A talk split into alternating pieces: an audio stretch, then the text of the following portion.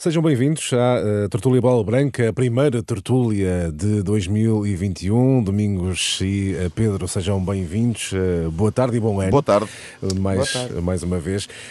e arrancamos esta tertúlia Bola Branca na véspera do anúncio de mais um confinamento geral e já esta segunda-feira o Primeiro-Ministro afirmou que o próximo confinamento será muito semelhante ao de março e abril do último ano. Ora, nessa altura o campeonato foi uh, suspenso. Uh, fará sentido, Domingos, uh, fazer-se igual, nova suspensão do, do campeonato? Qual é a tua opinião? Não, na minha opinião, acho que não, não faz sentido, até porque na altura isso debatemos várias vezes essa situação, não havia razão para que não houvesse futebol. E não é isso que vai mudar o, caminho que, que, está tomado em relação às várias medidas que foram tomadas e, e, e o aumento de, de, desta pandemia, portanto não, há, não, não se justifica que o futebol deixe de, de acontecer. Agora, até temos visto aí nestes últimos dias eh, as pessoas a juntarem-se em espaços mais fechados eh, onde não circula ar e muito mais perigo de contagiar do que propriamente num estádio de futebol. Portanto, não acho que haja razão nenhuma para voltarmos atrás. Concordas, eh, Pedro? Não fará sentido nova suspensão de, do campeonato? É, concordo e até por mais razões. Eu recordo que o futebol, desde que recomeçou a 3 de junho, deu um excelente exemplo de boas práticas. Estádios vazios com jogadores testados todas as semanas perante este quadro, o risco é mínimo, o risco de contágio. Uhum. Tem havido alguns casos, mas poucos adiamentos de jogos por Covid. As competições não têm sido muito afetadas. Uh, no mesmo registro, uh, eu não acredito numa paragem, numa nova paragem do campeonato. E porquê? Pelo fator entretenimento.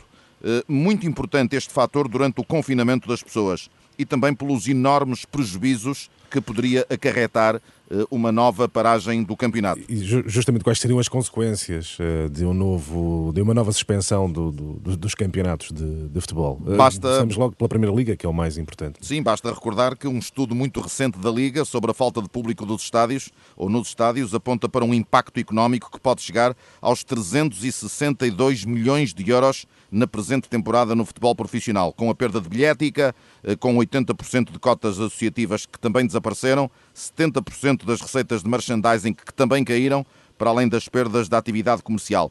Estamos a falar só de estádios vazios, com a competição a decorrer. Se acrescentarmos uma nova paragem que vai implicar sem prejuízos sem transmissões televisivas, os prejuízos vão ser muito maiores. Eu tenho ouvido em conversas que tenho mantido eh, com dirigentes de vários clubes, eh, tenho ouvido um cenário muito, muito complicado, eh, uhum. um cenário catastrófico têm-me dito que seria ou poderia ser o fim de muitos clubes eh, e porque os clubes ficariam sem as receitas televisivas, ficariam sem meios de sustentabilidade. Seria, Domingos, eh, um desastre, uma catástrofe para o futebol, nomeadamente para o futebol eh, português, que enfim, que não tem os meios financeiros de, de, de outros campeonatos, seria um verdadeiro desastre financeiramente para o futebol uma nova suspensão?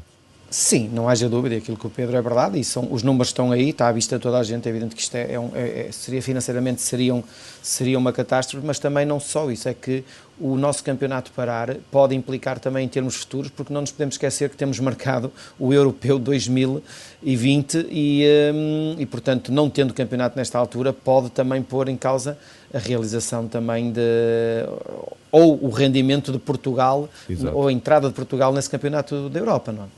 Muito bem, eh, está feita a análise à eventual suspensão do campeonato, enfim, não está em cima da mesa, veremos o que será eh, decidido eh, pelas autoridades já amanhã, terça-feira. Se, entretanto, não for suspenso, teremos já na próxima sexta-feira o primeiro clássico, o grande clássico do ano, o Porto-Benfica, no Estádio do Dragão, será sem público, mais um clássico sem público. Já lá vamos ao que pode decidir o desafio, ao jogo jogado, digamos assim. Antes de mais, vamos olhar primeiro para o lado mais político deste eh, jogo, chamemos-lhe assim. Eh, o Benfica vai jogar com o grande rival dos últimos anos, eh, das últimas décadas até, para quem perdeu os últimos três troféus nacionais em disputa: campeonato, taça e supertaça. E perdeu com o Porto os últimos quatro jogos. Domingos, se o Benfica não ganhar, e vamos olhar para esse lado mais político, Pode ficar em causa o projeto de Luís Filipe Vieira, eh, que apostou forte este ano, 100 eh, milhões em aquisições, um novo eh, treinador. Se o Benfica não ganhar, é o projeto de Vieira que pode ficar em causa? Eu, eu, acho que ainda não, não, estará em causa. É evidente que, que vamos para a 14 jornada, ainda há muitos pontos, há muitos jogos. Eh, agora, sabemos perfeitamente que aquilo que era o projeto pensado pelo Presidente e pelo treinador eh, era para um Benfica com outro tipo de rendimento e para estar noutro lugar. E nesta altura isso não está a acontecer.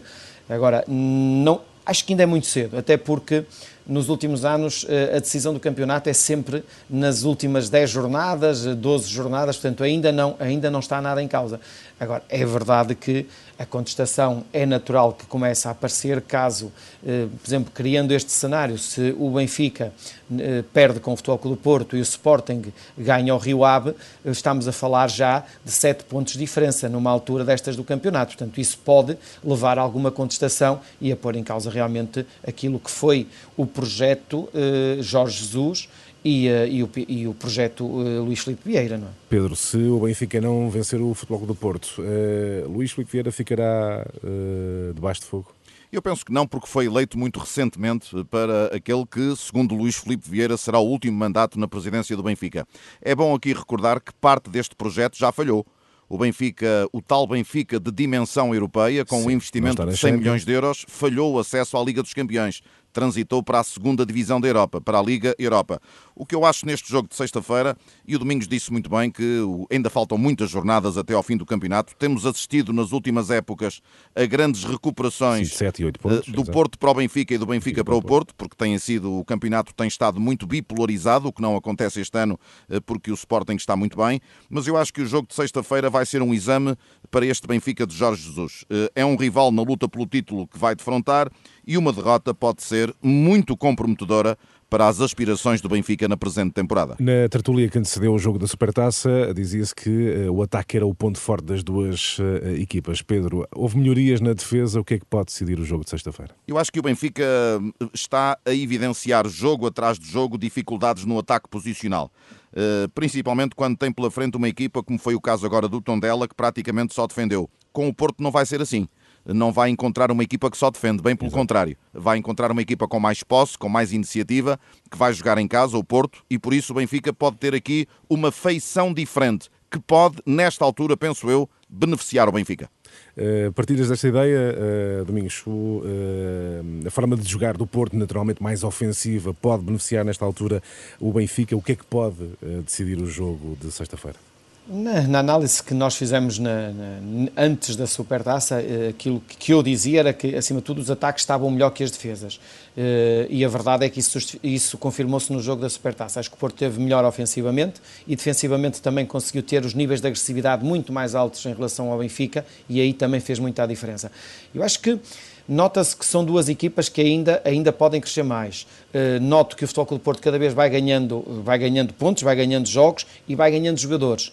Agora, ultimamente, o Taremi, uh, o próprio João Mário também. O Porto cada vez começa a ter mais soluções, ou seja, começa a ter mais soluções. O Benfica, nota-se que ainda soluça de vez em quando em termos de regularidade. É uma equipa que neste momento tem momentos bons de, de alguma dinâmica, mas depois tem momentos em que parece que as coisas não, não funcionam. E, portanto, vai ser um jogo diferente uh, daquele que foi a Supertaça. Eu acho que as equipas estão um pouco melhor do que na altura do jogo com a Supertaça.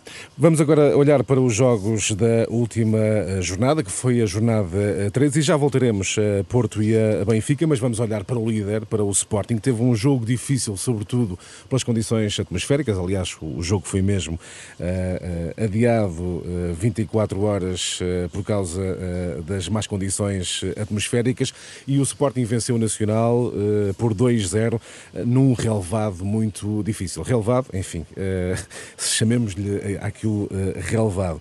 Mas, Domingos, o Sporting mostrou uma vez mais, não sei se concordas comigo, mostrou uma vez mais garra num jogo em condições muito difíceis. não era tempo, desde já, do Sporting assumir-se efetivamente como candidato ao título? Sérgio, o que, eu, o que eu acho e a minha opinião é, é, que é normal que tanto o Ruben Amorim como o Presidente, como os seus jogadores, não vão assumir publicamente esse, esse, portanto, essa, essa, essa ambição, candidatura, essa candidatura, porque uh, pelo passado do Sporting, sabemos que o Sporting já não é campeão há, há 19 anos e, e, portanto, é natural que não, não vão alinhar por esse tipo de discurso. Agora, eu acredito que internamente seja, esse, eh, seja essa a mensagem e seja essa a ambição que, que esteja no grupo. Um, sabemos perfeitamente que o Sporting, eh, da forma como está a jogar, é, é a melhor equipa neste momento do campeonato e, e, e merece, com todo o mérito, estar em primeiro. E mostrou isso na Madeira, uh, perante, é, é, sobretudo pela garra uh, que deposita em campo, que mostra são em campo. Estes jogos, são estes jogos que fazem os campeões porque com esta adversidade, com este tipo de jogo que o Sporting encontrou no Nacional da Madeira, eh, tudo leva a querer e, e, a fazer com que o grupo acredite cada vez mais que é possível ganhar também noutras condições. E, portanto, este foi um jogo excelente no aspecto anímico, no aspecto do, do, espírito de sacrifício, da superação que o Sporting teve e que pode ajudar muito esta equipa cada vez a acreditar mais naquilo que é o grande objetivo que é ser campeão. E, portanto, é natural que haja alguma uh, ainda eh, diria que contenção no seu discurso, Sim. mas esse discurso, essa contenção é a nível exterior, porque a nível interior eu acredito que o Sporting neste momento cada vez mais começa a acreditar que possa ser campeão. Pedro, os Sportingistas que nos estão a ouvir não vão levar a mal a, a, a brincadeira, costumava-se dizer que o Sporting caía no Natal, o Natal já lá vai, até já, já passamos vai. os reis. É uh, e o Sporting continua à frente e com 4 pontos de, de, vantagem e sublinho-se de facto mostrou garra na uh, Madeira ao vencer o Nacional por 2-0 uh, nas, em condições muito difíceis, com um péssimo relevado. Este, este jogo do ponto de vista anímico, pode transportar o Sporting para, Uh, para se assumir efetivamente como candidato ao título? Eu acho que o Sporting neste jogo teve muita capacidade para reconverter a adversidade em oportunidade, uh, porque as condições eram difíceis. Ficou mais um dia na Madeira, uh, o que é sempre também mais um obstáculo. E ganhou o jogo em tudo ao Nacional.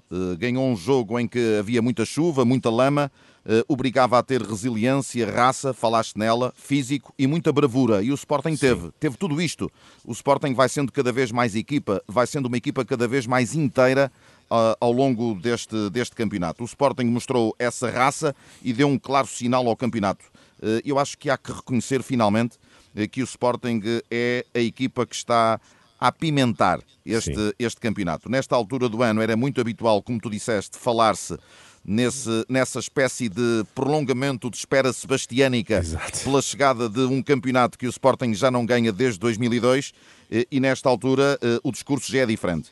Eh, o Sporting fez contratações ajustadas, é bom aqui sublinhar esse dado também.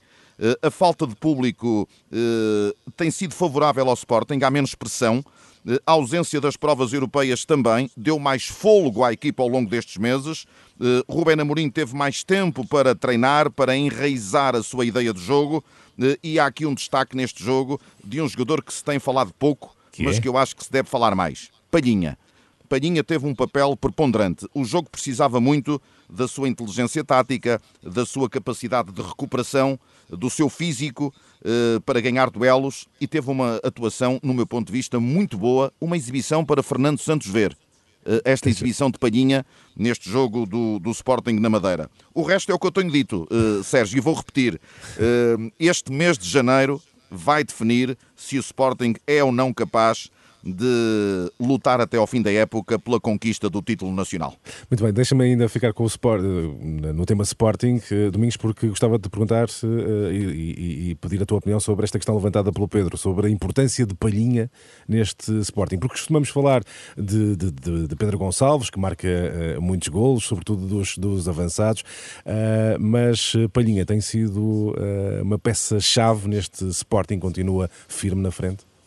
Sim, completamente concordo com o Pedro e as equipas crescem muito, essencialmente com um número 6 muito forte. Não nos podemos esquecer que o Benfica, o Porto, como ao caso ainda há bem pouco tempo do Porto, falávamos na questão do Danilo, uh, a questão do, do, Benfica, do próprio Weigl, do próprio Gabriel, portanto, são jogadores que são eles que fazem os equilíbrios da equipa e não haja dúvida que o Sporting nesta altura com um jogador como o Palhinha, que está num momento muito bom e numa fase da sua carreira muito boa, eh, o Sporting só beneficia com isso. Não haja dúvida que esse tipo de jogador é que faz o equilíbrio de uma equipa. E o Palhinha, neste momento, está a fazer com que o Sporting seja uma equipa equilibrada pela forma como ele tem jogado, não haja dúvida. Serão palavras, de facto, para Fernando Santos uh, uh, ouvir. E a verdade é que o Sporting vai ganhar uh, pontos, pelo menos um dos mais diretos adversários, ou até aos dois, em caso de empate na próxima sexta-feira no estádio do Dragão.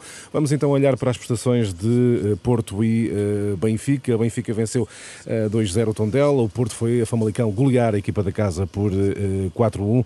Domingos, o que é que há a reter destes dois jogos? Há pouco falavas quanto ao Porto da importância e do crescimento de Taremi enquanto figura do Futebol Clube do Porto. O que é que há a reter destes dois jogos?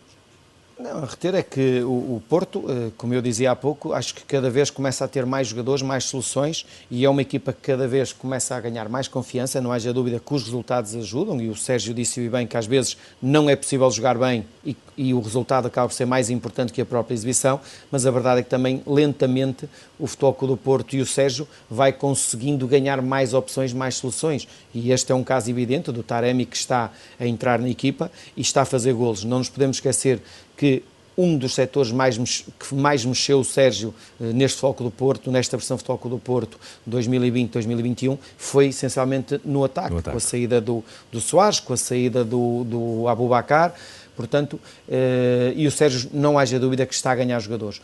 Eh, em relação ao Benfica, Benfica, é a questão de aquilo que eu dizia há pouco, o Benfica tem momentos no jogo que realmente é a imagem do Jesus, que é o Jesus que quer, eh, ou melhor, é o Benfica que o, que, que o Jesus quer, é com aqueles momentos que às vezes de grande dinâmica, de grande intensidade e de boas jogadas, mas ainda não consegue prolongar isso no tempo. E, esse, e quando não consegue prolongar isso no tempo, tem essas dificuldades e evidenciou essas dificuldades contra o Tondela também.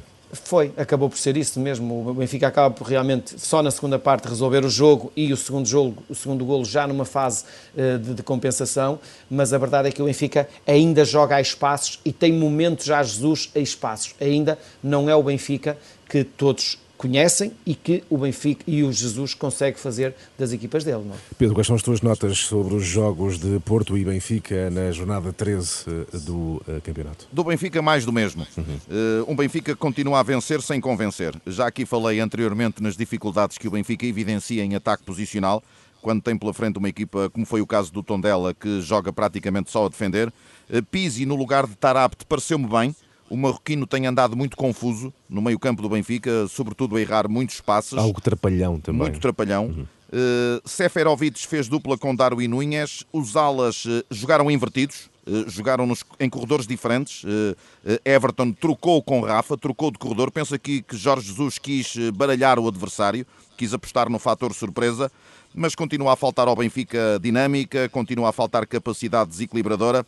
Eh, deu para ganhar, mas o triunfo, sendo indiscutível, porque mereceu ganhar, eh, eu acho que, e apesar de um susto que o Benfica Sim. teve nos últimos minutos, com uma defesa de Vlaco Dimos, eh, que mostrou que é guarda-redes de equipa grande e na altura estava ainda 1 a 0 no marcador, mas eh, penso que o Benfica continua muito distante da sua melhor expressão coletiva, atendendo ao plantel que dispõe. Velha máxima vence, mas ainda não convence uh, a 100%. Não é? Tal e qual. Uhum. Relativamente ao, ao Porto. Porto, o Porto fez uma exibição muito segura, uma vitória por números que não deixam dúvidas. Atenção que o relevado estava difícil, eu estive a relatar esse Exato. jogo e pude testemunhar para além de uma noite muito, muito fria, uma noite gelada em Famalicão, o relevado tinha gelo, estava muito difícil.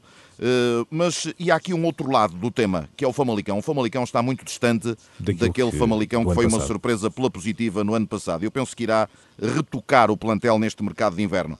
Taremi está num bom momento, marcou dois golos, está a disfarçar um Marega fora de forma, eh, que se verifica nesta Muito altura. Muito nos últimos jogos. E eu não sei se frente ao Benfica, Sérgio Conceição optará por um 4-3-3 com eh, Corona, Taremi e Luís Dias na frente, Marega no banco. Ele experimentou este desenho durante alguns minutos frente ao Famalicão e não sei se foi já a pensar no jogo com o Benfica. Fiquei muito desconfiado de que tivesse sido a pensar nesse jogo com o Benfica. Uh, só duas notas mais. Uribe está muito consistente, tal como Sérgio Oliveira. Otávio continua a ser o homem dos equilíbrios da equipa. O regresso de Pepe, que jogou 15 minutos, mostrou que está disponível para o jogo com o Benfica. E penso que neste jogo da taça, o Porto irá poupar alguns titulares eh, para apostar as fichas todas no jogo de sexta-feira. Domingos, muito rapidamente, se acreditas nesta uh, hipótese levantada pelo Pedro, que Marega até pode ficar no banco frente, frente ao Benfica, e depois peço-te uma projeção rápida sobre os jogos da taça, fazendo-te a pergunta se acreditas em alguma surpresa. Eu acredito que, que aquilo que o Pedro está a dizer pode acontecer, até porque o Sérgio, eh, já noutros tempos e noutros jogos, e com esta responsabilidade e contra estas equipas, como o Benfica, eh, o Sérgio por vezes surpreende. E, e não, a mim não me surpreenderia se o Sérgio optasse por uma, uma situação dessas, deixando o Marega como uma arma para jogar durante o jogo. Acho que isso pode acontecer. Uhum. Quanto, é... quanto à taça, uh, há possibilidade de surpresas, do teu ponto de vista, como é que jogos que antecedem um clássico, como é que antecipas os jogos? o favoritismo é dos grandes, não haja dúvida. O Benfica a jogar no Estrela da Amadora é, é, favorito. A única coisa que aqui que se pode falar e pode acontecer em relação ao Benfica e ao Porto é a, eles vão gerir a pensar se calhar no clássico, de certeza absoluta, porque o jogo é já passado três dias e é natural que o desgaste aqui possa ter impacto na equipa e é natural que possa haver uma gestão dos jogadores. Um, o Benfica, se calhar, mais porque no fundo trata-se de uma equipa do campeonato de, de, de, do campeonato séniores, portanto, Exato. do campeonato nacional, uh, e portanto é natural que o Benfica faça essa gestão. Mas há que sempre ter alguma cautela porque este Estrela da Amadora já eliminou o Farense e não é uma equipa fácil. O Porto tem um jogo mais complicado no Nacional da Madeira, uma equipa que, que também está a fazer um bom campeonato e é natural que o Porto vá sentir mais dificuldades. E num terreno sempre difícil. Concluindo, Pedro, uh, o que é que antecipas desta uh, eliminatória da taça que antecede o clássico Porto-Benfica? não há dúvida que as surpresas são o grande sortilégio da taça, taça de Portugal. Portugal. Vamos dizer aqui... que há taça, haverá é, taça. É o, é o grande encanto da competição. Sim, eh, eu acho que vamos assistir a um Porto, a um Sporting e a um Benfica de grande parcimónia nesta eliminatória, a pensar nos jogos do campeonato, porque as eh, atenções estão viradas para os jogos do campeonato. O Sporting tem um jogo complicado com o Rio Ave para o campeonato na próxima ronda. Uh, o Rio Ave mostrou que está bem nesta chicotada psicológica, melhorou. Uh, e há um Porto Benfica. Portanto, equipas grandes a pensar mais no campeonato, com muitas poupanças mas não creio que haverá surpresas nesta eliminatória. Muito bem. Pedro Azevedo, Domingos Paciência, chegamos ao fim de mais uma tertúlia Bola Branca. Até para a semana. Até para a semana. Até para a semana.